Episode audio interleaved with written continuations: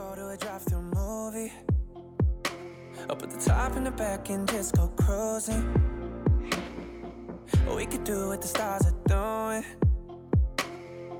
Lay in the grass, burn out, talk music. 嗨，各位小伙伴，大家早上好，我是瑶瑶老师，欢迎来到今天这一期的英语口语每日养成。在今天这一期节目当中呢，我们来学习一段非常有趣的英文台词，来自于《摩登家庭》的第三季第六集。那么首先的话呢，先来一起听一下。 After a few beers, my buds and I would jump on these lunch trays and race down this same hill. Hop on. After a few beers, my buzz and I would jump on these long trays and race down this same hill. Hop on. 我和我的哥们儿喝完几瓶啤酒后，会跳到这些午餐盘上，就从这坡上比赛滑下去。你快上来试试。After a few beers, my buzz and I would jump on these long trays and race down this same hill. Hop on. After a few beers, my butt and I would jump on these launch trays and race down this same hill. Hop on. 那么在这样的一段英文台词当中呢，我们需要注意哪些发音技巧呢？第一处，after a 放在一起呢，我们可以有一个非常自然的连读，可以变成 after a。after a, after a。再来看一下第二处发音技巧，but and I 放在一起呢，可以有两处连读，我们呢可以读成 but and I，but and I，but and I。而再往后面看，would jump 放在一起呢，可以有一个不完全爆破的处理，所以呢，我们可以读成 would jump，would jump，would jump。而 jump 和 on 放在一起呢，又可以做一个连读，我们呢可以读成 jump on，jump on，jump on。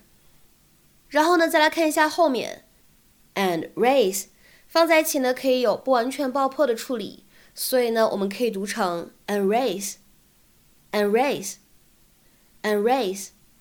而末尾这个句子当中的两个单词 hop on。放在一起呢，我们可以自然的连读一下，会变成 hop on，hop on，hop on。 There she is, the old library. Had some late nights in there. Some of them I even spent studying. Don't tell your mom. And maybe don't tell me. Oh. Cottage! He was shielding his eyes from the sun. Knew it when I hit it. Phil is taking Haley to visit his alma mater. Loved college. Mm, we are hoping some of that enthusiasm rubs off on her. Go bullfrogs!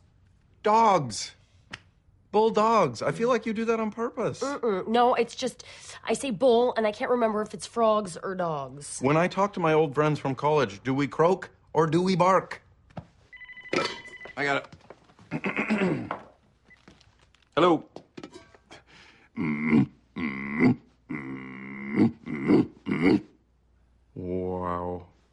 No way. Haley, no way. Check it out. After a few beers, my buds and I would jump on these lunch trays and race down this same hill. Hop on. I don't want to hop on. Seriously, you'll get the giggles. I don't want the giggles. Hey, honey. How's the trip going? So good. Go bullfrogs! It's dogs. Oh, sorry. How's Haley doing? She's. She's loving it. She's loving it. I showed her the student union. We visited the dorms. We sat in on a class. I really think she's starting to see what college has to offer. Oh, hang on, Claire. Go Bulldogs! 在今天节目当中呢，我们来学习一个非常简单的动词短语，叫做 hop on。hop on。那么首先的话呢，先来一起看一下它所对应的英文解释 ：to jump or get onto something that is moving，跳上正在移动的某一个东西。下面呢，我们来看一下这样的几个例子。第一个，I hopped on my bike and took off for the park。我骑上了我的自行车，向那个公园出发了。I hopped on my bike and took off for the park。下面呢，我们再来看一下第二个例子。You can hop on the subway at the next stop and meet me in the third car。 你可以在下一站乘地铁，然后在第三节车厢和我碰头。You can hop on the subway at the next stop and meet me in the third car. 下面呢，我们再来看一下本期节目当中的最后一个例子。Sometimes you have to hop on the cable car after it has started to move. 有时你必须等缆车移动以后再跳上去。Sometimes you have to hop on the cable car after it has started to move. 那么在今天节目的末尾呢，请各位同学尝试翻译以下句子，并留言在文章的留言区。趁着等红绿灯的间隙，我赶紧跳上了公交车。趁等红绿灯的间隙，我赶紧跳上了公交车。那么这样一段话应该如何去使用我们刚刚学习过的表达来造句呢？期待各位同学的踊跃发言。我们今天这期节目的分享呢，就先到这里，See you。